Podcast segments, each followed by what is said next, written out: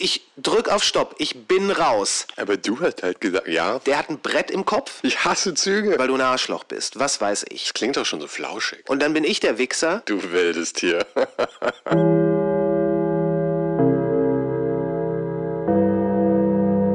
Hinweis, das hier ist ein Unterhaltungspodcast. Du solltest nicht davon ausgehen, dass wir irgendwas von dem, was wir hier sagen, allzu ernst meinen. Sollte ich etwas, das wir sagen, zu sehr aufregen, hast du jederzeit die Möglichkeit auszuschalten. Wir setzen niemandem die Waffe auf die Brust. Wir sagen bestimmt eine Menge dumme Sachen, aber nur so kann man lernen. Außerdem empfehlen wir nicht zur Einnahme irgendwelche Substanzen, sei es Marihuana, Alkohol oder Gott verhüte irgendwas anderes. Solltest du noch keine 18 Jahre alt sein, schalte bitte jetzt aus, damit wir davon ausgehen können, dass wir alle mündige Erwachsene sind, die eigenständige Entscheidungen treffen können. Vielen Dank für deine Aufmerksamkeit.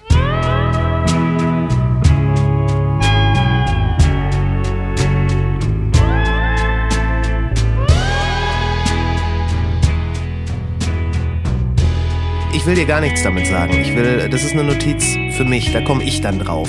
Wenn, wenn ich was eintrage in unsere Sachen und du es nicht verstehst, dann deswegen, weil ich es bewusst kryptisch gehalten habe, dass du es nicht verstehst. Ähm, ich, äh, ich, ich, ich, komme komm darauf zurück. Mach dir. Dann enlighten me. Oder möchtest du mir erstmal über deinen neuen Lieblingsfilm erzählen? Den, den, den groß, großartigsten Film aller Zeiten, bei dem ich mich verwehre, ins Kino zu gehen. An dieser Stelle müssten wir eigentlich die Aufnahme abbrechen. Schreit er, Weil. jetzt schreit er mich gleich wieder an. Nein, nein, nein, nein, nein, nein, nein, nein, nein. Ich bin im Sinne dieses Podcasts herzlich willkommen zu leicht beschämt, dass du diesen Film nicht gesehen hast. Ich, ich- beteuere dafür, dass ich ähm, einfach für keinen Film in Kino gehe. Ja, für diesen aber schon. Das solltest du wirklich machen. Das, also wir sprechen natürlich über Oppenheimer. Ein Film, der sämtliche Stärken des großen Kinos zeigt. Eine fantastisch geschriebene Story. Gut, sie basiert auf historischen Tatsachen. Großartige Schauspieler, die teilweise schon inflationär gebraucht, benutzt werden äh, also du hast da Leute, die sind eigentlich Stars in ihrem eigenen Film. Der äh, zum Beispiel, der der ähm, Freddie Mercury in äh, Rhapsody war das, glaube ich, äh, gespielt hat. Aha, so Malik heißt Genau. Äh, der- der Malik, ja, ja, ja. er. Hat da pff, Screentime von Rami? Remi? Ra Rami, Remy? Rami, ja, kann Rami sein. Irgendwie Malek, sowas. Rami, Rami Malek hört sich richtig an. Der ist für insgesamt zwei Minuten on-screen. Gary Oldman auch für vielleicht zwei Minuten im On-Screen und äh, die Liste geht weiter. Also da spielen wirklich Stars kleine Rollen und das tun sie meisterhaft. Alles an diesem Film ist so gut gemacht. Robert Downey Jr., den du am Anfang nicht erkennst, ist, der wird einen Oscar kriegen dafür. Definitiv. Hat er schon einen? Ich glaube nicht, gell? Keine Ahnung. Ich, ich bin gar nicht so ein, so ein, so ein, so ein Filmnerd. Ähm, ja, aber lass mich weitermachen. Killian Murphy, brillant. Der hat sich auf ein ungesundes Maß runtergehungert und er war ja jetzt nie so der ähm, Fatboy. Übrigens, fun, äh, gar nicht mal so funny, aber ähm, Anekdote. Heute, also am Tag, wo wir aufnehmen, am 9. August, wurde, der, wurde die Bombe Fatboy über Nagasaki abgeschmissen. Das ist tatsächlich wirklich nicht so lustig. Aber ja, Das ist überhaupt nicht lustig. Ähm, war Nagasaki, war das die erste oder war das die zweite? ich meine, das war die zweite. Die erste war, war ja, Hiroshima. war ja, die, die zweite war ja absolut überhaupt nicht notwendig. Wenn ich mich recht erinnere, war das ja nur eine, eine, eine rein, sie wollten irgendwie nochmal einen Punkt machen und haben gesagt, oder vielleicht war es sogar eigentlich, dass sie eigentlich das Ding nochmal live testen wollten. Aber wenn ich es richtig in Erinnerung habe, war die zweite wirklich reine Schikane. Die zweite, so erklärt es zumindest der Film, also Achtung, kurzer Spoiler, wobei es ist Geschichte geschrieben, also von daher ist es eigentlich kein Spoiler. Die erste sollte demonstrieren, was sie können. Und die zweite sollte demonstrieren, dass sie mehr, mehr davon haben. Weil damals war allein die Beschaffung des Materials wohl unglaublich aufwendig, also zeitaufwendig und ressourcenaufwendig natürlich auch. Äh, Aber dieser, also dieser Film macht einem, macht einen nicht zum Physiker oder zum Physikexperten. Das braucht, das braucht er auch gar nicht. Der Film ist ein Zeitdokument, ähm, würde, ich würde sagen, einer der, einer der besten Filme der letzten zehn Jahre. Er hat es geschafft, dass Kino wieder zu einem Happening wird. Ich weiß nicht, wann das letzte Mal wann es so im kulturellen Geschehen ganz normal war zu fragen, warst du schon in diesem Film? Aber äh, ich meine, spannenderweise ist ja äh, Barbie auch gleichzeitig rausgekommen und das war ja irgendwie so ein Double Feature. Das wurde ja irgendwie in allen Medien so verkauft als Barbenheimer oder was auch immer. Und Barbie zockt ja Oppenheimer um ein Vielfaches ab. Mhm. Was Finanziell für, ja. Ja, was für mich auch wieder irgendwie, irgendwie ein bisschen traurig ist, muss ich ehrlich sagen. Also ich bin bei Oppenheimer sowieso ein bisschen hin und her gerissen. Und der Grund, warum ich das gar nicht unbedingt im Kino sehen muss, ist, ich habe mir äh, eine Menge Videos über Oppenheimer und die, die ganze Situation damals dann angeschaut. Ich packe auch ein paar in den Newsletter mit rein. Ähm, und irgendwie ist es so, ich, ich, mir geht ja immer so einer ab auf Ideen, ja. Also ich, Mhm. wenn ich, wenn ich. Deswegen Idee- gehst du in der letzten Zeit so selten ins Kino, weil die wenigsten Filme mit Ideen umher um die Ecke kommen. Okay, das war vielleicht schon immer ein Problem. Aber nee, wenn, wenn eine Idee, also auch eine gute Science-Fiction-Geschichte zum Beispiel, ja, da ist es, es geht nicht darum, äh, ich meine, es ist schön, wenn die Welten ausgebaut sind und alles, aber was, ich immer, was mich immer fasziniert, ist, wenn da eine Idee drin ist, wo ich dann irgendwie sage, wow, fuck, da habe ich noch nie so drüber nachgedacht, ja. Und bei Oppenheimer und der ganzen Story um ihn herum und äh, diese ganze Sache halt mit der Atombombe damals ist es irgendwie ähnlich. Wenn, wenn, wenn man sich dann wirklich mal ein bisschen die Geschichte dazu reinfährt und wahrscheinlich auch, wenn man sich den Film anschaut, was ich ja eben noch nicht getan habe, dann glaube ich, kommt man, äh, er, erkennt man diese, diese, was für eine Katastrophe das eigentlich ist, ja. Und die Grausamkeit, die da drin steckt. Und all die, all die Veränderungen, die das eigentlich angezettelt hat. Weil ich meine, wir leben heute immer noch in einem kalten Krieg. Ja? Alle tun immer so, als wäre er in den 80ern vorbei gewesen. Aber wir leben immer noch in einem kalten Krieg und es ist immer noch ein Rüstungswahnsinn überall eigentlich. Und deswegen weiß ich immer gar nicht, ob so ein Film mir das dann noch noch mehr dazu geben kann. Ich habe eher ein bisschen Angst, dass es mir das Ganze dann zu einer zu poppigen Geschichte macht. Und da kommt jetzt Barbie dann rein. Dagegen kämpft jetzt Barbie gegen einen Film, der eigentlich vielleicht uns allen helfen sollte, uns klarzumachen, in was für einer absurden Welt wir eigentlich leben, mit einer nuklearen Bedrohung. Aber fünfmal so viele Gleichzeitig Leute. aber, gleichzeitig aber auch mit einem nuklearen Frieden. ja, mh, Ja. äh, ja, aber willst du jetzt sagen, dass das so eine wahnsinnig tolle Sache ist, oder was? Nein. Das, ähm, Also ich meine, Frieden Da- ist immer eine tolle Sache, aber Frieden ist eine feine Sache. Ähm, ich meine, das ist ungefähr so, wie wenn ich mir den ganzen Tag mit dem Hammer auf den Kopf haue, nur weil es so geil ist, wenn ich aufhöre. ähm, ja, der Vergleich hinkt meiner Meinung nach. Ich bin mir ganz sicher, dass der hinkt, ja.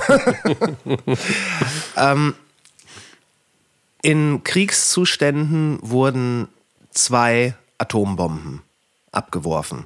Und das waren genau die auf Hiroshima und Nagasaki. Seitdem nie wieder. Und sowas hat es in der Geschichte der Menschheit noch nie gegeben. Es war immer so, dass wenn eine neue, stärkere Waffe entwickelt wurde, dass dann alle versucht haben, die schnell zu bekommen und einzusetzen. Das hat diese, diese, diese, ähm, es wird ja auch irgendwann diese äh, Bhagavad Gita, spricht man das, glaube ich, aus, Bhagavad zitiert. Gita, ja. Bhagavad Gita. Ähm, I have become death, the destroyer of worlds. Es ist äh, diese, diese, diese Aussage, wir haben die Kraft Gottes entfesselt. Das passt schon. Und es ist auf der einen Seite ein Testament dafür, wofür der Mensch fähig ist, zu welcher Grausamkeit, aber eben auch zu welcher Einsicht, wenn die ultimative Grausamkeit entfesselt wurde. Nämlich die Einsicht, dass man, dass man damit das Säbelrasseln okay ist, aber dass diese Sachen nicht eingesetzt werden. Alles, was danach kam, äh, basiert auf diesem Moment. Das stimmt, Dieser aber das Moment- hat, doch, das hat doch nicht viel mit Einsicht zu tun. Das ist ja nur die Angst Doch, vor, vor Mutual uh, Destruction. MAD. Ja. Mutu- Mutual Assured, Assured Destruction. Destruction, genau. Genau. Aber das ist ja keine Einsicht. Das ist ja Doch, nur. natürlich das ist ja das eine nur, Einsicht. Das ist ja nur. Ich meine, die Einsicht ist halt, dass wenn ich dir jetzt eine reinhaue, du mir noch mehr eine reinhaust dann, ja. Aber nicht die Einsicht, dass wir was geschaffen haben, dass, äh, dass sich gegenseitig eine reinzuhauen so absurd ist, dass wir es bleiben lassen. Das wäre eine Einsicht. Ja, doch. Es ist ja, es ist ja immer ein Abwägen. Also, und also ich, ich, ich rede jetzt hier so, so trocken darüber, aber so, das ist nun mal der Gang der Welt. Die Einsicht ist, besser gar nichts machen, als dieses Feuer entfesseln. Und das ist eine, das ist nicht die, die schönste oder die intelligenteste Einsicht. Aber es ist eine. Und dein Beispiel mit dem auf die Fresse hauen. Wenn du, keine Ahnung, du gehst in die Straßen und suchst Stress, weil du gerne, äh, weil du gerne Dampf ablassen möchtest, weil du ein Arschloch bist, was weiß ich. Hast du das schon mal gemacht? Nein. Irgendwann in deinem Leben hast du schon mal aktiv nach Ärger gesucht? nicht nach nicht nach unbedingt physischem, aber ich habe schon mal nach Konfrontation gesucht. Ich habe schon mal, ich bin schon mal losgezogen, also jetzt nicht einfach in die Straßen und wahllos, aber es gab schon mal Du Situ- wildes Tier. Nein, es gab schon mal Situationen, wo ich einfach mir gedacht habe, so, das war jetzt der Punkt, der das fast zum Überlaufen gebracht hat. Ich gehe jetzt dahin und stell XY zur Rede und ähm, ich nehme im Zweifelsfall in Kauf, was da sein mag. Natürlich, klar. Das ist, ähm, ich weiß nicht, bleibt das aus, wenn man sich, ähm, wenn man sich mit Menschen auseinandersetzt, was ja im besten Fall immer friedlich läuft, aber manchmal ist es auch unschön. Ja, da ist halt immer die Frage, auf, auf welchem Level das geht. Ich meine, Konfrontation ist natürlich normal, aber ähm, gewaltsame Konfrontation ist halt was, was äh, wofür es einfach keinen Grund gibt. Außer zur Verteidigung, aber das heißt, liegt natürlich voraus, dass jemand anders schon mit dem Unsinn gestartet hat. Äh, Ja, vielleicht hat er, hat er oder sie das aber auch nur in deinem Kopf getan. Okay, jetzt sind wir mal ehrlich, ja, bei allem Gendern und so, eher. Hast du dich in noch nie mit 99 einer, in 99 ja, hast du dich noch nie mit einer Fra hast du dich noch nie mit einer Frau gestritten? Nee, nee, aber jetzt reden wir über gewaltsam, also über. Nein, über, darüber über reden wir gerade Gewalt. nicht. Nein, Ah, nein, okay. nein, nein, nein, nein, nein, nein. Okay, erklär mir nochmal, worüber wir gerade reden. Ich habe Wir reden über. Konflikt. Mhm. Wir reden über Konflikt. Und Konflikte, da sind da relativ ähm, ja, gleichgeschlechtlich unterwegs. Ja. Natürlich ist physische Gewalt gegen Frauen absolut und in jeder Situation und immer auszuschließen. Aber auch gegen Männer, da ist einfach kein Unterschied. Also ich meine, es gibt einfach nie einen Grund, irgendjemanden physisch anzugreifen, ob Mann oder Frau. das ist, hm, Wie gesagt, außer zur Verteidigung. was ist zur Verteidigung von anderen? Wenn du siehst, Puh, jetzt kommen wir, ja, jetzt kommen wir natürlich in das tiefe Fass rein. das ja. hast du aufgemacht. Ich wollte eigentlich nur über den besten Film aller Zeiten reden. ja, das stimmt. Kennst du das Trolley-Problem? Problem? Tr wie, Trolley wie Koffer? Nee, Tro ja, Trolley wie ähm, äh, äh, Trolleys auf, auf so Gleisen. Ähm, äh, machen wir einen kleinen Exkurs, ja. Ohne, ohne dass ich da irgendjemand fettschämen möchte, aber es kommt eine dicke Person drin vor, die vielleicht oder auch nicht sterben muss. Ähm, also es ist ein Gedankenexperiment. es ist ein Gedankenexperiment, ja. Philosophen okay. kommen mit solchen Sachen um die Ecke, nicht ich. Und ähm, du stehst äh, an, an einem Gleis und dieses Gleis teilt sich, da ist eine Weiche und auf dem einen Gleis steht ähm, Ah, nee, wir machen, machen es in der anderen Variante, sorry. Du stehst äh, an einem Gleis und da kommt ein Zug und in dem Zug ist niemand drin und auf dem Gleis stehen fünf Leute. Ja? Das heißt, dieser Zug wird diese fünf Leute ummähen, wenn du nicht irgendwie eingreifst. Du stehst aber auf einer Brücke über diesem Gleis und neben dir steht eine sehr dicke Person. Ich weiß nicht, warum sie da unbedingt eine dicke Person für nehmen mussten, vielleicht weil, weil das dann physisch effektiver ist. Aber du weißt, wenn du diese dicke Person jetzt vor den vor den, äh, vor den Zug schmeißt, dann wird der Zug entgleisen, in dem niemand drin ist. Die Person wird sterben, aber die fünf anderen hast du gerettet. Und da Okay, ich- kommen wir natürlich auf dieses Verteidigungsding dann. Und das ist halt die Frage, was, wenn du nichts machst, werden diese fünf Leute sterben. Wenn du was machst, rettest du diese fünf Leute, aber du tötest aktiv eine Person. Und das ist halt ein, ein moralisches Problem, das, glaube ich, noch niemand so wirklich gelöst hat. Okay, ich kenne das ein bisschen anders. Ähm, auch mit einem Zug. Du stehst an der Weiche, es kann links oder rechts. Auf der einen Seite fährt er, überfährt er fünf Leute, auf der anderen nur eine Person. Ja, das wäre auch schöner gewesen, weil hätte ich nicht das mit der dicken Person aufgreifen müssen. Aber die Variante gab es auf jeden Fall tatsächlich mal. Bei Ja, aber äh, wie du schon sagtest, das ist, das ist, das, äh, ich glaube, das nennt man Dilemma. Mhm. Das heißt, was auch immer du tust, ähm, richtig schön wird's nie. Wie richtig schön, Ja? richtig schön war aber Oppenheimer. Jetzt wollte ich fragen, wie war die Stimmung im Kino eigentlich so? Die Stimmung im Kino war fantastisch. Ich habe eine Nachmittags, äh, Nachmittagsvorstellung besucht und wir waren alleine im Kino. Oh, okay, das ist natürlich super. Das war grandios. Ähm, Nachmittagsvorstellung äh, Vorstellung kann ich sowieso sehr, sehr empfehlen. Gerade wenn das Wetter wie jetzt die letzten paar Wochen nicht so prickelnd ist, dass man sich unbedingt draußen aufhalten muss oder möchte. Lass mich noch ganz kurz was zu Oppenheimer sagen. Dieses ganze Dilemma, diese persönliche Zerrissenheit, da so etwas zu machen, mit möglichen Implikationen, die wir uns gar nicht ähm, ausmalen können, außer wir gucken diesen Film oder haben das Buch gelesen, was da überhaupt passieren kann, mit einer Kraft, die damals halt nicht absehbar war. Es ist es ist großartig. Die, die Musik, die man teilweise nicht mal wirklich als Musik beziffern kann, die Bildsprache, die äh, absolut in die Story einfließenden Effekte. Es ist ein Meilenstein des Kinos.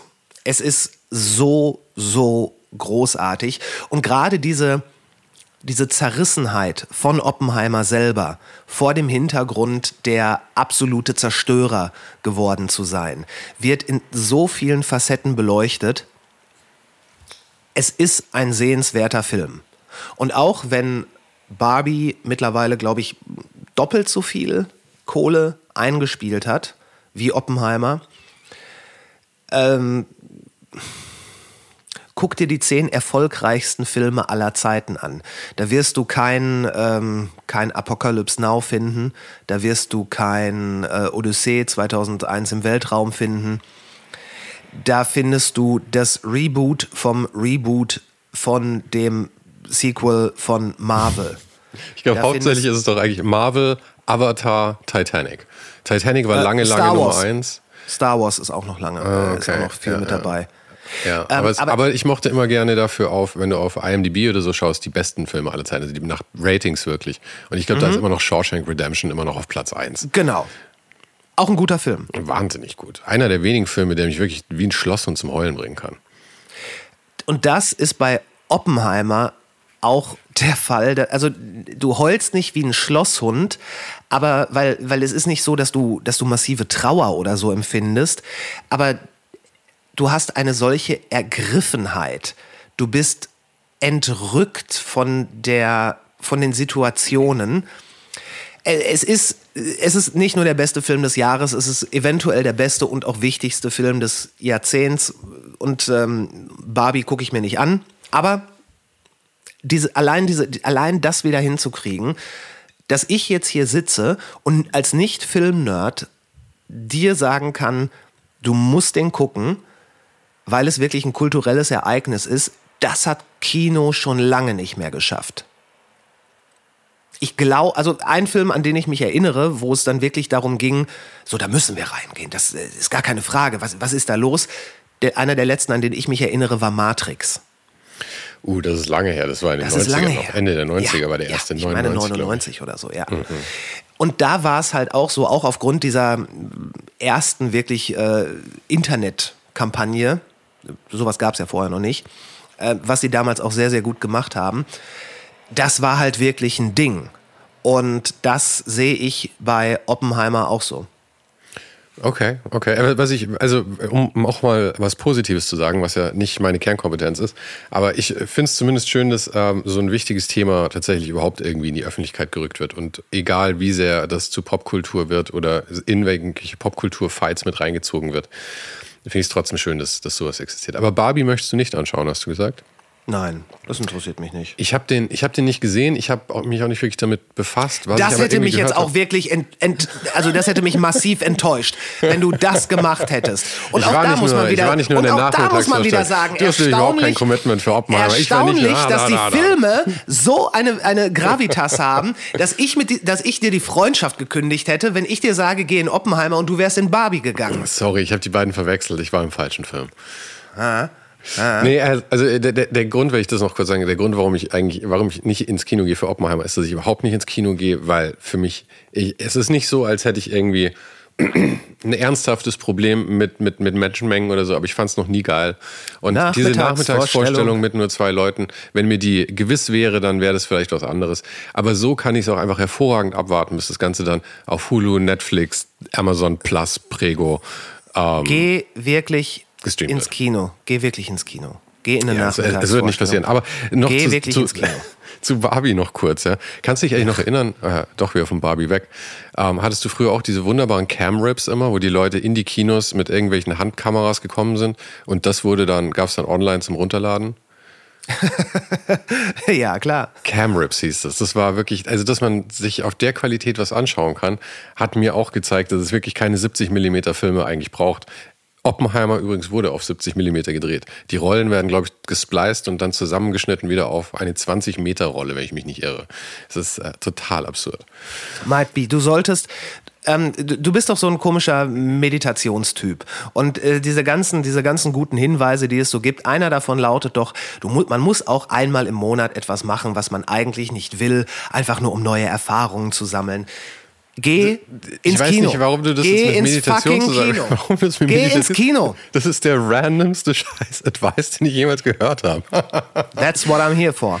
Musst auch über deinen eigenen Schatten springen. Ja, spring mal. Wie zum Teufel soll ich über meinen Schatten springen? Es ist physikalisch nicht möglich. Ja, das ist Warte, genauso ist wie, es? äh, wenn- Ah, wenn ich- im- wenn die wenn im- Lichtquelle richtig steht. Wenn im Wald Oppenheimer, ein Baum fällt und es ist keiner da, gibt es ein Geräusch. Die Antwort ist übrigens nein. Weißt du, warum die Antwort nein ist? Nein. Geräusche sind etwas, das nur passiert, wenn Wahrnehmung da ist. Das heißt, wenn niemand anders außenrum da ist, der, der einen Hörapparat hat, also nicht einen Apparat im Sinne von reinstecken, sondern einen, einen Apparat eben, dann ähm, kommt kein Geräusch, sondern es sind nur ähm, Luftwellen da. Also damit hast du auch dieses Problem endlich gelöst. Du musst nicht mehr meditieren, du kennst die Antwort. Stimmt, Luftwellen, weil Geräusch und Luftwellen beziehungsweise durch Luftwellen äh, verschobene Partikel ja was grundsätzlich anderes ist. Ist es. Pass auf, das eine ist eine Ey. physikalische Bewegung, das andere ist eine Wahrnehmung. Das heißt, wenn nichts da ist für die Wahrnehmung, passiert kein Geräusch. Ein Geräusch ist keine Wahrnehmung. Doch, ein Geräusch schon. Nein. Nein. Okay, einfach nur Nein sagen, ohne irgendwas dagegen zu sagen, ist halt einfach Kindergarten. Ton, ja? Tontechniker hier.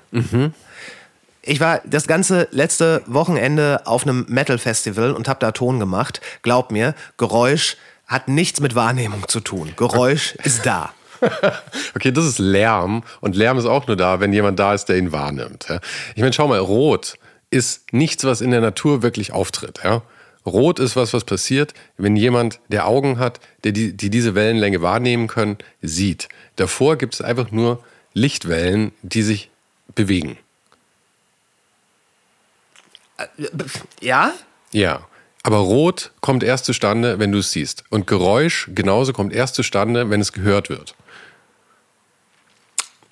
That's my point. Okay. Ähm, was würdest du sagen, wenn ähm, ein Geräusch so mächtig ist, dass eine Druckwelle entsteht? Ja. Und du hörst nichts. Du wärst taub, aber du spürst es. Was ist dann? Das würde ich dir als Geräusch durchgehen lassen. Aber Dankeschön. Wahrnehmung muss dabei sein. Okay, jetzt macht er sich Notizen. Das macht mir.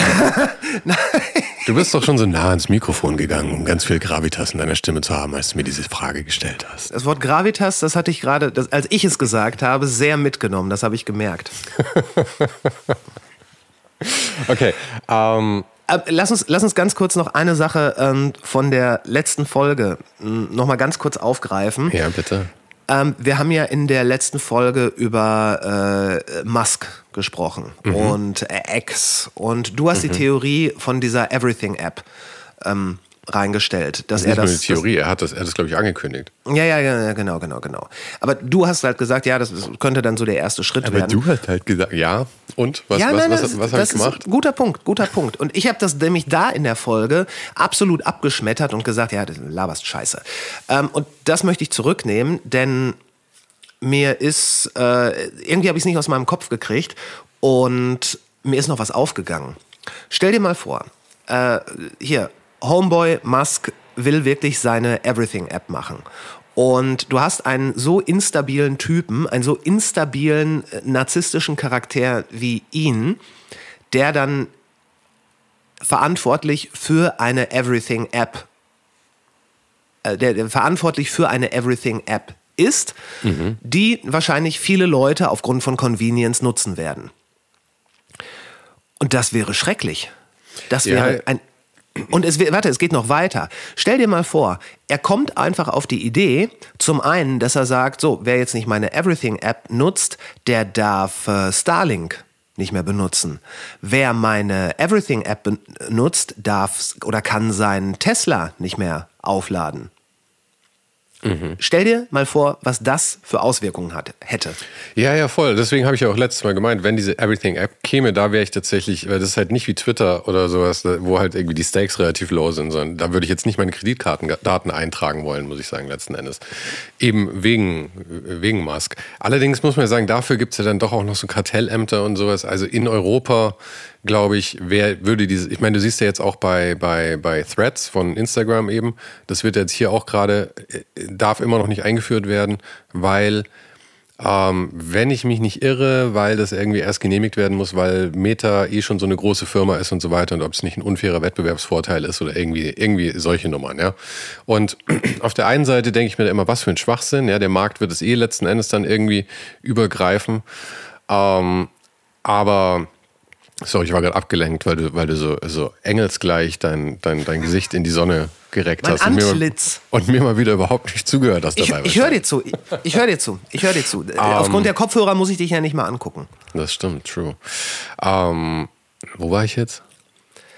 Kartellamt, Kartellamt, Everything genau. App. Und Ja. da, glaube ich, wäre es genauso, dass ähm, in, in Europa zumindest ähm, würde, glaube ich, diese App dann halt einfach nicht zugelassen, wenn da solche Sachen dran gekoppelt wären. Ja? Also äh, die Idee würde er sicherlich haben, aber das dann tatsächlich durchkriegt, ist dann allerdings fraglich, glaube ich.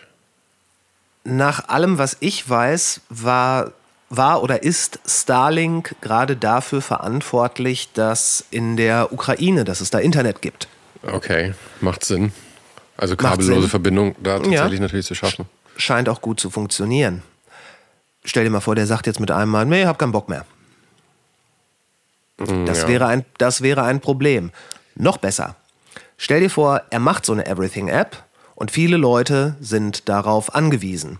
Und dann wird irgendein Präsident der Vereinigten Staaten neu gewählt und ähm, Elon Musk mag diesen Präsidenten nicht. Was macht er dann? Dann sagt er, weißt du was, ich verkaufe das ganze Ding an Russland, China, I don't care, mit allen Daten. Da mag man denken, ja, das würde der nie machen. Aber Elon Musk ist leider berühmt, berüchtigt dafür, Dinge zu tun, wo man denkt, das macht doch keiner. Und dass der, der ist, der hat ein Brett im Kopf, der ist, der ist durch. Und er ist eigentlich, ich hatte da eine lange Diskussion mit einem Freund drüber. Und weil der dann auch meinte, ja, Facebook und Google sind ja auch nicht so ganz äh, unbefleckt, leicht befleckt. Ähm, womit er recht hat. Aber von all den schlechten Möglichkeiten, jemanden da die Kontrolle über seine Daten zu überlassen, demonstriert Elon Musk ja perfekt, dass er es auf gar keinen Fall sein sollte. Das stimmt. Aber äh, das ist halt ein riesiges Thema insgesamt, weil auch ähm, die, die, die, die Macht, die Mark Zuckerberg letzten Endes wirklich als alleinige Person trägt, die Entscheidungsgewalt, die er hat und wie weit, äh, was für Auswirkungen das haben kann, sind, es ist bizarr. So, so, so eine Macht hat wahrscheinlich noch nie eine Person in sich vereint. Also kein Präsident der, der Vereinigten Staaten oder sonst irgendwas. Ja. Er kann halt Ja. keine Armee losschicken, aber die Veränderungen, die er, die er ähm, indirekt quasi anstoßen kann, sind, sind unglaublich. Ich meine, das war ja auch diese ganze Wahlkampf, äh, die Beeinflussung durch Russland und sowas damals war ja auch irgendwie ein Riesenthema und so. Ich meine, da gibt es auch Theorien zu, dass das alles letzten Endes gar nicht so viel Auswirkungen haben konnte und so weiter und so fort. Aber allein die Tatsache, dass sowas passiert und ich meine, das ist jemand, der, ein Player, der indirekt diese Plattform versucht zu nutzen. Aber ich meine, Mark Zuckerberg kann tatsächlich dieses Ding, der kann morgen sagen, wir lassen ab jetzt nur noch rechtsradikale Inhalte bei uns zu. Und dann wird das halt vor Gericht gehen. Aber die nächsten paar Monate wirst du nur noch rechtsradikale Inhalte dann auf deiner Plattform sehen. Das ist schon, schon äh, insgesamt ein sehr bizarres Ding. Und da, du hast auf jeden Fall recht. Elon Musk ist mit Sicherheit, wirkt mir noch instabiler als, als Jeff Bezos oder Mark Zuckerberg. Ja, und da- das, das äh, feiert er ja auch an sich. Das sagt er, er sagt ja von sich selber, ja, das, das muss so sein. Und ja, ich, äh, er sieht sich halt auch als Genie. Und er mag sein, aber er sieht sich auf jeden Fall auch als eins. Und er, er, gibt sich damit auch all die Freiheiten, die er denkt, damit verdient zu haben. gut gesagt. Kommen wir zu den nächsten Themen. Zu den, zu den nächsten Themen. Das ist schon wieder so eine Wohlfühlfolge heute. Ja, Vielleicht, vielleicht sollten wir das Ganze umbenennen von, umbenennen von leicht benebelt zu Real Shit. Heute ruinieren wir deinen Tag, ist der Claim. Das wäre tatsächlich mal eine gute Idee. Wenn du denkst, dass es dir scheiße geht, hör dir unseren Podcast an. Du hast überhaupt keine Ahnung, in was für Abgründe wir dich noch stoßen können. Nein, du hast noch gar keine Ahnung, in was für Abgründen du schon längst bist. Dann könnten, dann könnten wir uns irgendwie so einen Grauzonennamen geben wie der Augenöffner-Podcast. Schlafscharf. Wie alles, was irgendwie was mit, äh, mit Wahrheit zu tun hat. Wahrheit, Freiheit. Mir fällt übrigens gerade ein bei Schlafscharf. Ich habe ich hab einen Kumpel, warte, ich habe einen Kumpel, der hat einen, äh, sein Bruder hat äh, neulich ein Kind bekommen. Also sein Bruder und seine, seine, seine Freundin haben ein Kind bekommen. Das und konnte ich. Technisch gesehen die Freundin, aber äh, jedenfalls das haben sie jetzt ein klar. Kind.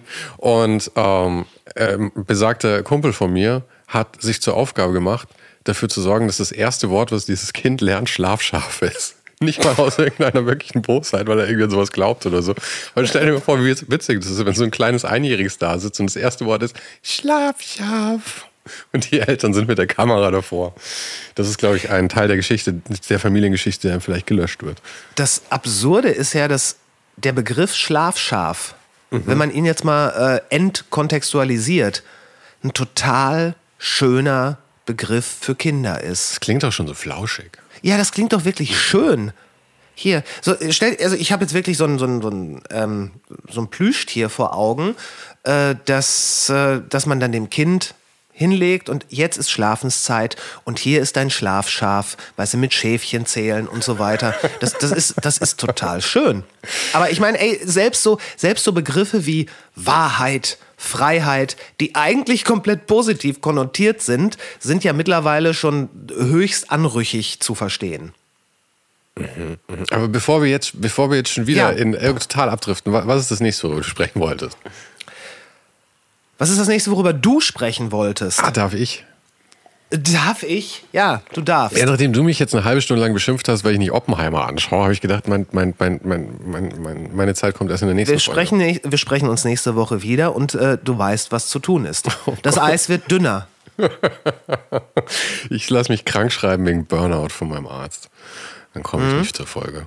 Ähm, gut, eine Kannst Sache. du machen, die- wenn du derweil Oppenheimer siehst. Okay. Nee, nee, nee, Oppenheimer. Während, Oppenheimer. während du Oppenheimer zum achten Mal schaust, ja, ähm, Das könnte ich nicht. bin ich ja, habe ich eben die Videos, die ich angesprochen habe, die ich mir rund um Oppenheimer angeschaut habe, ähm, habe ich neue YouTube-Kanäle gefunden. Ja? Und der Algorithmus ist ja immer so, dass er sich natürlich sehr einschießt auf die Sachen in der Richtung. Und äh, Oppenheimer ist jetzt eher Gloom and Doom und nicht so die, die Wohlfühlsachen. Und jetzt habe ich ein bisschen das Problem, dass mein, mein YouTube-Feed jetzt gerade wirklich nur noch ähm, äh, nur noch fiese Sachen sind. Also äh, es ist jetzt wirklich kein Wohlfühl-Feed mehr. Ich musste aktiv, glaube ich, wieder dran arbeiten, ein paar mehr Laufvideos reinschauen. Aber ich wollte mal fragen, was, was so dein Stoner-Zeitvertreib ist. Weil meiner ist eben, dass ich, äh, dass ich mich vor YouTube setze und mich meistens von Quantenphysik oder sowas berieseln lasse. Also irgendwas. Was Leichtes. Irgend, was Leichtes. Ich hatte, ich hatte mal in der Schule einen Kumpel, der hat, der hat viel geraucht. Also der hat wirklich viel geraucht. Der hatte einen. Na, warte mal. Der hatte eine, einen Schreibtisch mit einer dieser typischen Schreibtischunterlagen aus irgendwie so einem leicht äh, dehnbaren Plastik. Und da war, weil damals gab es, äh, keiner von uns kam an Gras ran. Wir haben halt alle immer Peace geraucht. Und das wurde ja mit, äh, mit Tabak aufgebröselt. Und auf seinem Schreibtisch war einfach nur von den Resten, die er von seinen Bonköpfchen abgestrichen hat, eine 0,5 Zentimeter große Schicht mit Mische. Auf dem ganzen Schreibtisch. Da Das ist er nie ist so rangegangen. Es sei, ja, da ist er nie rangegangen, es sei denn, es war wirklich, ähm, es war wirklich ernst. Der hat sich am Tag seine 10, 15 Köpfchen geraucht hat sich dann ins Bett gelegt und hat Bücher über äh, Quantenphysik gelesen. Und der hat zum Spaß dann irgendwann, nachdem er so seine fünf, sechs, acht Bücher durchgelesen hat, ähm, mal sich über einen Kumpel, der an, der an irgendeiner Uni war, so, so, so Tests mitbringen lassen. Die hat er alle bestanden. Hat Oh er shit, alle, wirklich? Ja, ja, ja, ja, ja. Also da äh, weiß ich nicht. Wir haben uns dann halt irgendwie immer so gesagt, ey, wenn, Aber was für Tests sind das? Weil ich, ich, ich bin ja immer, ich denke mir immer, ja, ich glaube, ich habe ein gewisses Grundverständnis tatsächlich zu diesem Thema. Allerdings kann ja niemand wirklich das richtig verstehen und eigentlich muss es mathematisch Ja, behandeln. Und mathematisch behandeln kann ich es definitiv nicht. Aufgabenstellungen etc. Auf jeden Fall hat der Tests oder hätte er in Tests sehr gut abgeschnitten, die auf Universitätslevel waren, irgendwie so in den ersten 1, 2, 3, 4 Jahren. Ähm, und wir haben uns alle nur gedacht, ey, stell dir mal vor, was mit dem Jungen passiert, wenn der, äh, wenn der nicht so viel raucht. Wahrscheinlich wäre er dann Hausmeister, weil sein Interesse nicht mehr da wäre. Er ist mittlerweile Hausmeister. Ah, da schau an. Aber ehrlich gesagt, Hausmeister ist so ein toller Job. Da hast du am Ende des Abends, weißt du, am Ende des Tages weißt du wenigstens, was du getan hast. Die einen sagen so, die anderen so. Ähm, du meintest, was mein Zeitvertreib, mein Stoner-Zeitvertreib ist. Ähm, teilweise YouTube, aber primär eigentlich eher sowas wie Lesen, Fernsehen, Bei Lesen habe ich tatsächlich. ins Kino gehen. Ja, okay, okay. Bei, also bei Lesen habe ich das Problem, dass ich, dass ich einschlafe, wenn ich stoned bin. Ähm, Kino habe ich das Problem, dass ich eh nicht hingehe, auch nicht für Oppenheimer. Und äh, ähm, wenn ich gehen würde, wäre wär das Problem, dass meine Grund-Social Anxiety, mit der ich lebe, durch das Gras wirklich nicht verbessert wird. Also es, äh, im Kino wäre, glaube ich, nicht, nicht optimal. Ich habe mal, das war, ist schon lange her, da, ähm, also ne, ordentlich, ordentlich konsumiert. Danach bin ich in, alleine in ein äh, Restaurant gegangen, hab schick gegessen und danach, also relativ früh sogar, und danach bin ich ins Kino gegangen. Auch alleine. Das heißt, du hast dich selber auf ein Date ausgeführt. Ich habe mich selber auf ein Date ausgeführt und das ist eine, ein hervorragender Zeitvertreib. Es, es kommt natürlich auch immer darauf an, wie, wie Weed jetzt für oder auf dich wirkt. Also ich, ich habe das, dieses, dieses Social An- Anxiety-Ding, das, das, das habe ich gar nicht. Also das, hast du das wirklich? Ich war ja früher wahnsinnig, wahnsinnig schüchtern. Ähm, und dann habe ich irgendwie gelernt, damit umzugehen und ähm, extrovertiert zu wirken. Ähm, aber ich hatte es immer noch und erst als ich angefangen habe, ähm, ohne den Hype dann zu machen, wo ich ja mittlerweile irgendwie 130, 40 Folgen oder sowas gemacht habe, ähm, damit habe ich dann, glaube ich, gelernt, dass das äh, wirklich damit umzugehen und nicht nur so zu tun, als könnte ich damit umgehen. Jetzt ist es also deutlich besser. Aber früher war ich wirklich, andere Leute waren für mich äh, immer eine Herausforderung. Okay. Aber du hast doch auch früher gar nicht gekifft, oder? Ich hatte immer so äh, Zeiten, ja, nein. Es, es, es war immer so in Phasen. Okay. Aber ich meine, hast du, ich meine, wenn du durch die Stadt gehst, du bist ja auch in, in Zügen unterwegs und äh, das ist sowieso das Absurdeste, dass du Angst hast vorm Kino. Ich habe keine Angst vor Kino. Ich, ich Dass du Schiss hast vorm Kino und äh, dich aber gerne in Züge setzt. Ich, ich hasse Züge. Ich hasse Kino und ich habe keine Angst vor beiden. Ja, aber du sitzt laufend im Zug. Ja, ich sitz Fährst du nicht nächste Zug, Woche nach Berlin? Oh, fuck, ja. Aber ich habe keinen Bock drauf. Ich muss halt im Zug sitzen. Ja, wo ist der Unterschied zu Oppenheimer? Der Unterschied ist, niemand, niemand zwingt mich in Oppenheimer zu gehen. Aber ich, wenn ich nach Berlin Ich? will, dann. Ja, Ich? aber du bist der. Also, wir haben ja schon festgestellt, dass du niemandem einer aufs Maul haust. Also, was kannst du schon wirklich ausrichten hier? Oh, you have no Du idea. kannst mich so lange nerven, bis ich reingehe. Das denkst du. Aber da, da, da, da, das denkst du eben. Aber ich pack ähm, ein paar. YouTube-Channels, die ich entdeckt habe, eben mal mit in den Newsletter rein. Unter anderem Ja. habe ich entdeckt Exerbia, äh, das I Da hab ich reingeguckt. Und? Weiß ich nicht. Ich, also ich, ich verstehe nicht so ganz, wo es hin will. Es ist der weirdeste Shit, den es überhaupt gibt. Ja, aber gleichzeitig auch nicht. Ja, ja, ja, eben. Der Typ ist so brillant einfach. Ich mein, ich muss ehrlich sagen, für mich trifft es genau einen Nerv, weil ich habe ich hab immer schon gerne geschrieben, also selber irgendwie Kurzgeschichten oder einfach nur irgendwie irgendwas aus meinem Hirn rauskam.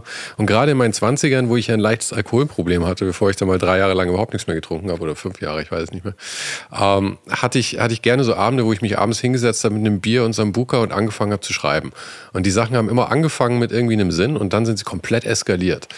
Ähm, und äh, so ist sein Channel ein bisschen. Und ich, ich finde mich da total drin wieder. Und ich glaube schon, dass das wirklich, ähm, wirklich, also gerade für, für, für Leute, die gerne mal einen rauchen, also wenn irgendjemand diesen Channel gut findet, dann hat er auf jeden Fall auch, auch bestimmten Hang zu äh, irgendeinem Drogenkonsum. Ansonsten ist das, glaube ich, nicht vereinbar.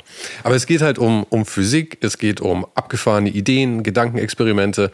Es geht um Wissenschaft im weitesten Um Sinne. Wissenschaft, um Buddhismus, um alles Mögliche. Und äh, der Typ hat einfach einen Humor. Auch dabei. Und ähm, ja, das, äh, da, da, solche Sachen verschlinge ich wirklich. Da sitze ich Okay. einfach vier Stunden wie gebannt davor. Kennst du diesen ähm, YouTube-Channel äh, in a Nutshell? Kurz gesagt, Kurz gesagt, genau. ich habe ich hab sogar den, den, den, den Gründer mal interviewt. Letztes Was? Jahr oder vorletztes Stimmt. Jahr. Der ist nämlich in München. Sitzen die.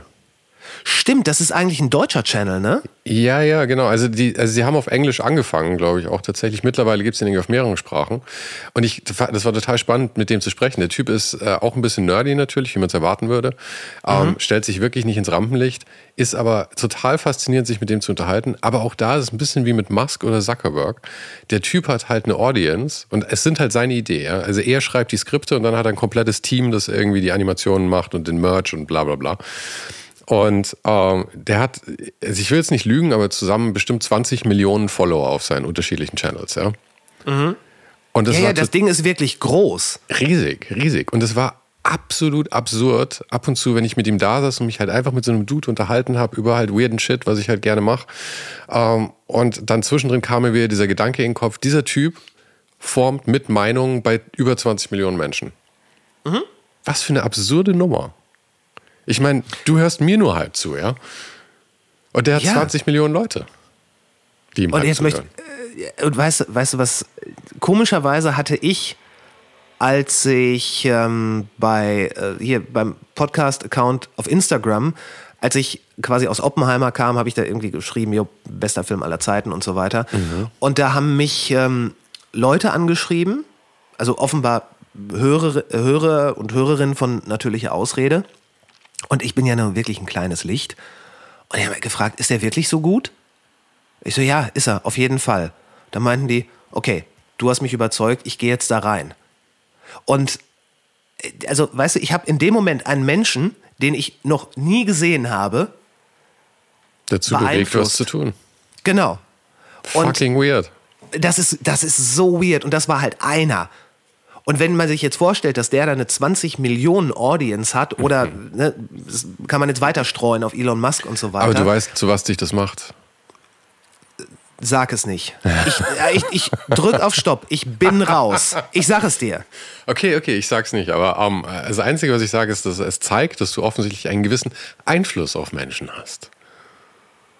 Das heißt einfach nur, dass äh, die Menschen sehr guten Geschmack haben und ähm, teilweise, auch, ein, und und teilweise einfach nur einen kleinen Schubs in die richtige Richtung, in dem Fall in Richtung Kino Mhm, brauchen. Aber äh, also es ist ja weird und es ist nicht weird, weil ich meine, wir funktionieren ja alle so, inklusive dir und mir. Ich meine, wenn Anthony Bourdain, Bourdain dir gesagt hätte, geh in den und den Film, dann wärst du da auch reingegangen.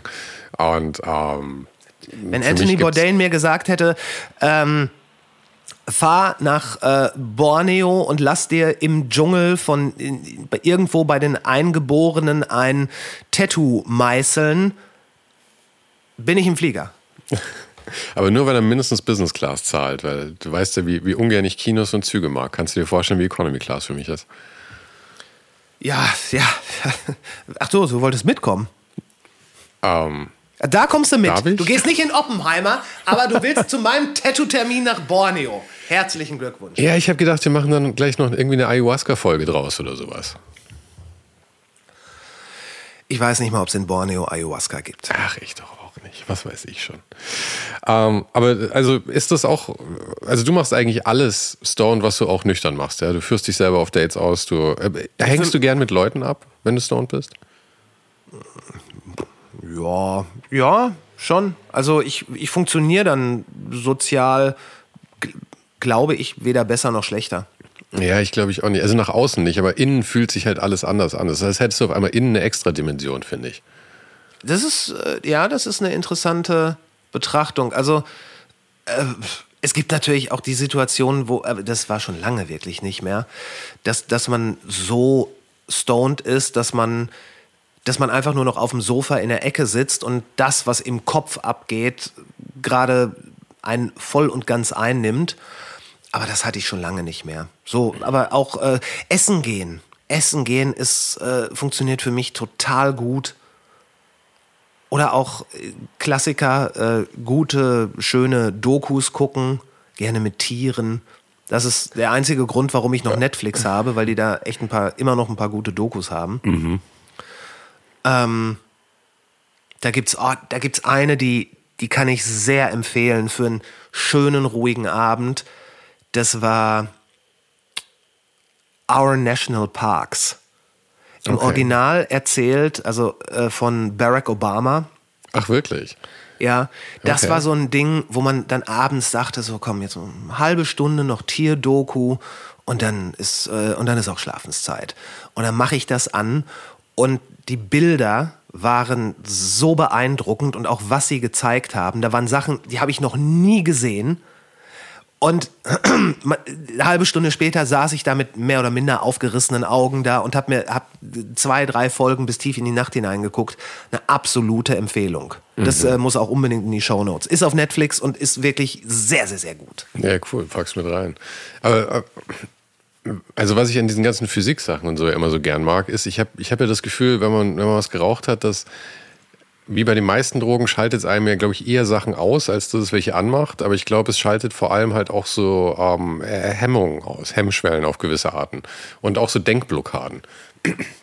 Und ich glaube, gerade Denkblockaden auf jeden Fall. und ich glaube, so gerade so Fragen wie ähm, Unendlichkeiten, also mathematische Unendlichkeiten oder auch äh, wie groß ist das Universum oder ähm, wie funktioniert eigentlich äh, Quantum Entanglement oder äh, all solche, solche Sachen. Ich glaube tatsächlich, dass man das besser, weil, weil solche Sachen eh nicht begreifbar sind mit deinem Verstand eigentlich. Ja, weil ich meine, Unendlichkeiten, dafür sind wir aber nicht gebaut, ja. Es gibt einen Apfel, zwei Äpfel, drei Äpfel, viele Äpfel. Das ist, wofür wir gebaut sind, ja. Unendlichkeiten ist halt einfach, ähm, funktioniert nicht so wirklich. Aber wenn man da eben so diese, diese Standard-Denkblockaden irgendwie abbaut, dann kann man sich da irgendwie reinfallen lassen und begreift das Unbegreifbare. Ja, aber begreift Moment, darf man ich, das noch, wirklich? darf ich das nochmal sagen, wenn ich wirklich mit- Und man begreift das Unbegreifbare. Nee, es klang auch nicht gut, aber egal. ich weiß nicht, ich weiß nicht mal, ob man es begreift, aber ich glaube, man akzeptiert es eher. Ja. man lässt es zu irgendwie. Ja. Ja, man, man ist dann geneigt zu sagen, weißt du, der Mensch, der will ja eigentlich immer Antworten. Und au- darauf gibt es halt keine. Und das gibt dir so ein, ähm, das, das, das stattet dich mit so einer gewissen Gelassenheit aus, das Unbegreifbare nicht zu verstehen. Und quasi so, okay, das, das, das, ähm, das kriege ich nicht genau aufgesplittet im Kopf. Let's move on to the next thing. Und du bist cool, du bist fein damit. Du bist, äh, du Ja, aber bist es ist nicht nur, nicht nur let's move on to the next thing, sondern es ist teilweise auch, ähm, okay, ich, ich verstehe es nicht, aber ich setze mich da jetzt rein wie in eine warme Badewanne. Ja, ja, das, das äh, würde ich unterschreiben, ja. Da, da, da, ich, ich will dir jetzt nicht jede Woche von Meditation erzählen, ja. ich bin ja nicht der Meditations-Salesman hier, aber ähm, äh, ist tatsächlich ähnlich wie ähm, Meditation, finde ich ein bisschen. Du setzt dich hin und du lässt halt alles zu, was da so über dich drüber schwappt. Ähm, und aber den wirklichen Kern, wenn deine Gedanken nicht da sind, der ist halt nicht beschreibbar, weil sonst müsstest du halt wieder Gedanken anwenden. Funktioniert halt einfach nicht. Ja? Und Versteh ich. so, so geht es mir ein bisschen dann, glaube ich, bei Quantenphysik. Wirklich, ich hoffe, niemand stellt mir jemals irgendeine Quantenfrage. Ich habe bestimmt nicht die geringste Ahnung von irgendwas. Ich habe aber ein sehr gutes Gefühl, dass ich eine Menge verstehe. Und um was geht es eigentlich sonst im Leben, als dass man das Gefühl hat, dass man recht hat? Ein- Es gibt einen äh, sehr guten Film, wo es auch um Quantenphysik geht. Äh, der heißt Oppenheimer. Okay, jetzt lege ich langsam auf, ja. Um ins Kino zu gehen, dann war's das. Herzlichen Dank fürs Zuhören. Sven geht jetzt ins Kino, um den besten Film der letzten zehn Jahre mindestens. Nee, Sven möchte, Sven möchte über eine Sache auf jeden Fall noch reden. Ähm, ich, bin, ich bin nämlich heute, um hierher zu kommen, in mein, ähm, ich nenne es jetzt mal gehypt Studio, ja, aber um hierher zu kommen, bin ich mal wieder an einer Menge E-Roller vorbeigelaufen und auch, äh, auch diese Elektro, ähm, Roller. Also weißt du, so diese, wie so früher Ja, die Fuchtel, so, so Vespa-mäßig, die Dinger. Wie heißen die? Und- Lift? Nee, Lift ist Lemon. Nee, es gibt tausende. Gibt's Hier da- ist okay. M, Emma, Emmy, irgendwie das. Aber ich habe eigentlich letztes Mal gesagt, wir reden, wir erwähnen Marken nur noch, wenn sie uns bezahlen. Deswegen. Ja, aber du weißt ja, ich höre dir eh nie zu. Ich schreibe es in die Shownotes, die liest du ja scheinbar. Ähm, Was denkst du? okay, nee, komm. Äh, E-Scooter, ja. Für mich sind die Dinger, also es haben ja alle dann immer drüber gewettert, ja. Am Anfang haben ja alle gesagt, die Dinger sind total peinlich und dann war irgendwie, ja, okay, sind halt irgendwie da, aber ähm, sie stehen immer im Weg rum und so. Mhm. Und mir ging es am Anfang tatsächlich so, dass ich mir gedacht habe, ja, sie sehen schon irgendwie scheiße aus, vor allem wenn man drauf fährt, aber sie sind schon mega praktisch, in fremden Städten vor allem, ja. Und wie du eben gesagt hast, nächste Woche bin ich ja wieder in Berlin oder wenn ich in Wien bin oder sonst irgendwo für irgendwelche Interviews, dann ist es schon immer praktisch, so einen hässlichen Roller mal zu nehmen. Mhm. Ähm, wie gesagt, dann war die große, äh, das große Geschrei immer, ja, die, die, die Dinger stehen überall im Weg rum. Und was ich mir tatsächlich auch immer gedacht habe, ist, es muss ja eigentlich, es kann ja nur eine Frage der Zeit sein, bis irgendwann eine Helmpflicht auch für diese Dinger eingeführt wird. Oder weil ich meine, die Dinger fahren irgendwie 25 km/h und du siehst eigentlich immer drei Jugendliche gleichzeitig auf so einem Ding, die um die Ecke sliden irgendwo. Und Paris, glaube ich, ist es, die jetzt tatsächlich diese E-Roller komplett verboten haben schon mal. Und ab September, glaube ich. Ab September. Und ich glaube, dass das, dass das über ganz Europa schwappen wird irgendwann. Das, ja, das kann sein. Du hast keine große Meinung, sehe ich, zu diesen E-Rollern. Ähm, hast du schon mal einen benutzt? Nein, habe ich nicht. Zu männlich? Dazu möchte ich gleich noch was sagen. Ähm, nee, das, das gar nicht. Ich, äh, ich laufe gerne. Mhm. Ich habe kein Problem damit, Distanzen zu Fuß zu über, ähm, überwinden. Und, ja, du äh, lebst doch in Bochum. Du kannst von einem Ende der Stadt zum anderen spucken wahrscheinlich, oder? Außerdem fährst äh, du ständig mit dem Auto. Mh, hm, geht, geht. Also innerhalb der Stadt eigentlich so gut wie gar nicht, weil äh, das ist auch, das ist auch nicht so gut. Ich fahre klar, ich fahre beruflich viel mit dem Auto. Ähm, aber ich würde auch mal behaupten, dass ein E-Roller nicht unbedingt dazu angetan ist, um, keine Ahnung, ein, äh, ein komplettes Schlagzeugset von Bochum nach Münster zu transportieren. das wäre mal eine Challenge. Da, das wäre mal eine Challenge. Ähm, nee, ich, ähm, also äh, ich bin, ich habe kein Interesse daran, die zu nutzen. Ich finde die nicht scheiße oder so, weiß Gott nicht. Äh, ich finde, dass wie, wie damit umgegangen wird, teilweise nicht cool. Also hört man ja immer, dass sie in Flüsse geschmissen werden. Aber das ist halt das alte Problem, dass, äh, dass Menschen teilweise ein bisschen beschissen sind. Ähm, Helmpflicht, ey, selbst wenn ich Fahrrad fahre, ziehe ich keinen Helm auf. Ähm, okay. Ja, ich, auch nicht, also ich, ich, glaube, nicht, ich, auch nicht, im Stadtverkehr, wenn ich, wenn ich Rennrad fahre, ziehe ich einen Helm auf, was natürlich so inkonsistent ist, also, aber gut. Aber das ist ein guter Punkt und darum glaube ich auch, würde die Helmpflicht für die Dinger das, ähm, das Prinzip im Keim ersticken. Denn es geht ja nicht darum, wie jetzt zum Beispiel beim Rennradfahren, dass man sich in eine komplette Montur schmeißt, um dann etwas zu tun. Nee, ist Convenience. Die, die ja, Spontanität ist es also ich glaube, so ist es gedacht, spontan mal eben sagen, ich komme spät zu meinem Termin, ich äh, oder ich, ich will jetzt schneller irgendwo mhm. da sein, ich nehme das mal eben und dafür hast du nicht permanent einen Helm dabei. Ähm, ja, die, ja. Aber du, ich, ich, bin sowieso der Ansicht, dass man sehr, sehr viele von den, äh, von den ganzen Schildern, äh, Achtung, Sturzkante, Gefahr, dass man die nicht unbedingt wirklich aufstellen sollte. Ja, Nasser klar. Boden, genau. Es ist ja auch eigentlich schön, schön zum Aussieben. ja, ja, ja.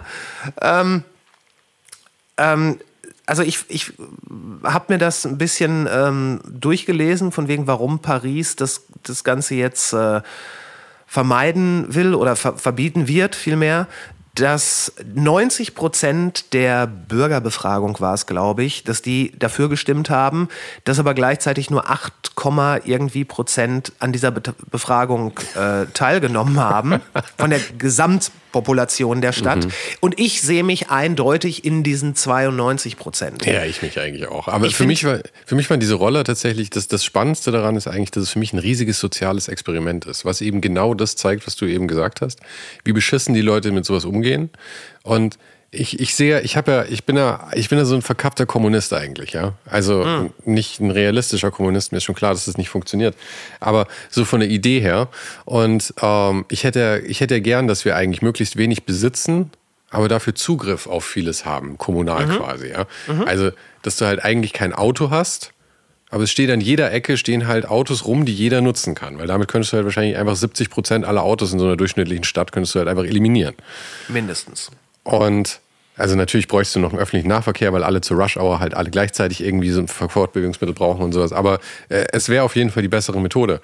Und äh, da waren diese Rolle aber eigentlich, muss ich sagen, sehr deprimierend für, weil äh, das ist ja eigentlich das, obwohl zu einem exorbitanten Preis, also weil diese, diese äh, Roller fahren ist halt teurer als mit dem öffentlichen Nahverkehr fahren, was zum Beispiel in München auch schon wieder arschteuer ist eigentlich.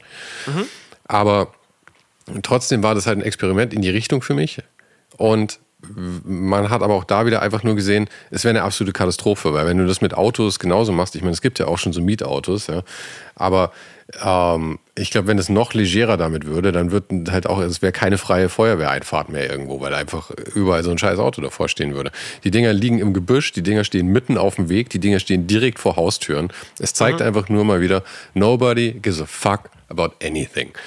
Jeder kümmert sich einfach nur darum, was für ihn gerade am allerbesten ist. Ich sag ja Wohlfühlfolge heute. Und ähm, ja, es ist, es ist eigentlich grausam. Eigentlich, eigentlich wirklich, wirklich grausam. Mal wieder. Es ist es ist, wenn man, wenn man jetzt so über Mobilität nachdenkt, ist das mit den E-Rollern eine, eine gute Idee, die von der Unfähigkeit vieler Nutzer kaputt gemacht wird. Genauso wie das 9-Euro-Ticket eine sehr gute Idee war, die von der Unfähigkeit der Politik wieder kaputt gemacht wurde.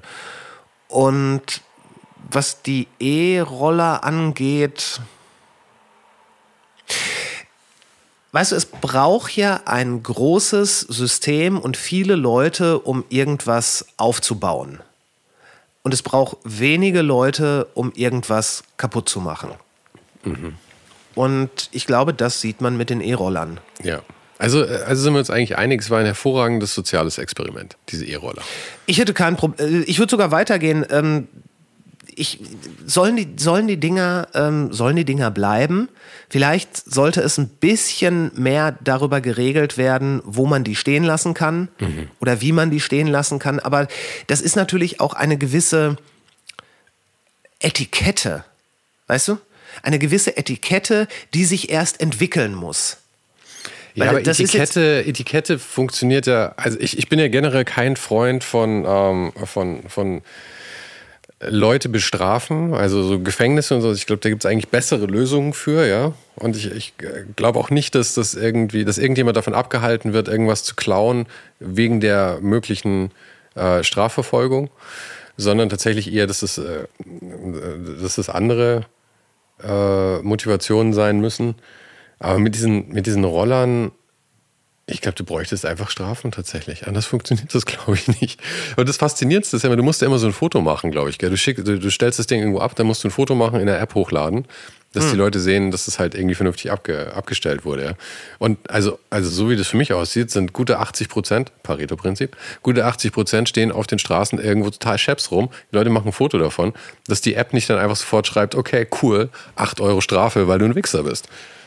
Ja, aber stell dir vor, du bist, du bist derjenige, der mit dem Ding gefahren ist und du stellst es irgendwo an der Wand ab. Mhm. Und dann bin ich der Wichser, der keine App hat, der nichts damit zu tun hat. Und ich nehme das Ding, trete es um, stelle es woanders hin, werfe es auf den Baum oder was auch immer. Aber das ist ja nicht mein Problem, weil ich habe ja das Foto gemacht und habe bewiesen, dass mein, als, ja, das, aber als ich das ich, glaub, habe, ich glaube nicht, ich glaube nicht, dass die Leute, die die Dinger nutzen, und ja, da gibt es ganz sicher auch welche, die das ein bisschen rücksichtslos tun, sei es drum. Das, viele davon sind Jugendliche. Let them, let them run free. Aber Let them run free. Es ist ein bisschen wie, wie, wie, wie bei äh, irgendwelchen Tieren. Ja, wir müssen übrigens aufhören, wir müssen übrigens aufhören uns gegenseitig zu unterbrechen. Ähm, müssen wir? Ich, ich, dachte, ich, dachte, ich dachte, das wäre eigentlich die Kernkompetenz dieses Falsch Podcasts. Gedacht. Falsch gedacht. Ich glaube, dass die meisten Leute, gerade die, die das nutzen, da Bock drauf haben und mit der Zeit auch anfangen äh, oder es wahrscheinlich sogar schon tun, sie ordentlich irgendwo hinzustellen. Denn wenn man jetzt sagt, ja, 80 Prozent, äh, die ich sehe, die stehen irgendwo mitten im Weg, meh, wahrscheinlich ist das Pareto-Prinzip da, da genau andersrum, dass du wahrscheinlich weniger als 20 Prozent siehst, weil du sie siehst. Und die 80 Prozent oder mehr wahrscheinlich, die ordentlich weggestellt sind, die siehst du nicht und oder nimmst sie nicht wahr. Christopher? Das ist wie mit, das ist wie mit Hundescheiße auf dem Gehweg. Wo, du, du läufst über, äh, als Fußgänger läufst du da lang und siehst zwei Haufen. Das ist nicht schön. Und dann sagst du, ja, jeder Hundebesitzer lässt seinen Hund hier hinscheißen. Aber du siehst nicht die 85, die jeden Tag in den Park geschissen werden. Das ist mein Pareto-Prinzip. Vielen Dank für diese ähm, sehr bildliche weitere Ausführung. Ich hatte den Punkt davor schon verstanden und du hattest mich tatsächlich schon überzeugt. Ähm, vielleicht sehe ich das Ganze zu dramatisch und lass mich einfach nur von meinem, von meinem Bias lenken, weil es mich nervt. Vielleicht hast du recht. Pass auf, Frage. Wenn du entscheiden könntest, du und ganz alleine du, sollen E-Roller in München verboten werden? Es gibt nicht die Möglichkeit, irgendwas einzuschränken, irgendwelche Strafen zu verhängen. Nur verbieten, ja oder nein, was würdest du sagen? Oh, jetzt, äh, das, jetzt kommen wir auf. Äh, ist schwierig. Ich glaube, ich würde sie nicht verbieten. Und zwar, Ja. weil ich die Hoffnung habe, dass sie eben zum Beispiel auch Autos ersetzen. Ja. Und jetzt machen wir noch ganz kurz einen sehr, sehr kleinen, aber sehr sinnvollen Exkurs. Wir hatten jetzt äh, Mobilität und wir hatten Filme. Ich weiß nicht, du, du guckst ja auch Filme, wenn auch ungern im Kino, aber du guckst ja auch Filme und Serien und so weiter. Wenn du da coole Leute siehst in diesen Filmen, wie bewegen die sich fort? Per Schnitt, ich weiß nicht, rauchend in einem Auto, ich, ich weiß es nicht genau. Zum Beispiel, ja, gut. Hast, du, hast du mal äh, The Walking Dead gesehen? nee, habe ich nicht. Okay. Da gibt es einen Charakter, der heißt äh, Daryl Dixon. Der ist so der Fan-Favorite. Und das ist ein cooler Typ. Der hat eine Armbrust, redet nicht viel. Und ähm, Ich glaub, unterbrich, mich jetzt, Leute- unterbrich, mich, unterbrich mich jetzt nicht. Der hat eine Armbrust, der redet nicht viel, der hat eine Lederweste, ist ein bisschen ungewaschen, aber hat ein Herz aus Gold. Wie bewegt er sich in der Apokalypse Jahre nachdem die Zivilisation zusammengebrochen ist, voran? Mit einem Motorrad, weil er ein cooler Typ ist. Cool. Nenn mir einen coolen Typen, dargestellt in irgendeinem Film, in irgendeiner Serie, irgendwann, der sich mit dem Fahrrad fortbewegt hat. Okay, ähm, es gab einen sehr obskuren Film mit Joseph Gordon-Levitt, wo er einen Fahrradkurier gespielt hat. Keine Kur. Den musste ich mir jetzt wirklich aus dem Arsch ziehen, gebe ich zu, aber ich hab, ich, mir ist zumindest einer eingefallen. Okay. Und ich finde, das allein spricht schon Bände. Dass es ein obskurer Film ist, wo er einen Fahrradkurier spielt. Aber ich glaube, aber es ist in der. Regel- Ja, aber es ist Pass auf, in der, Re in, Ja, in der ja, Regel sind die Leute, die Fahrräder in Filmen benutzen, das sind entweder Kinder oder kindliche Gemüter oder Trottel.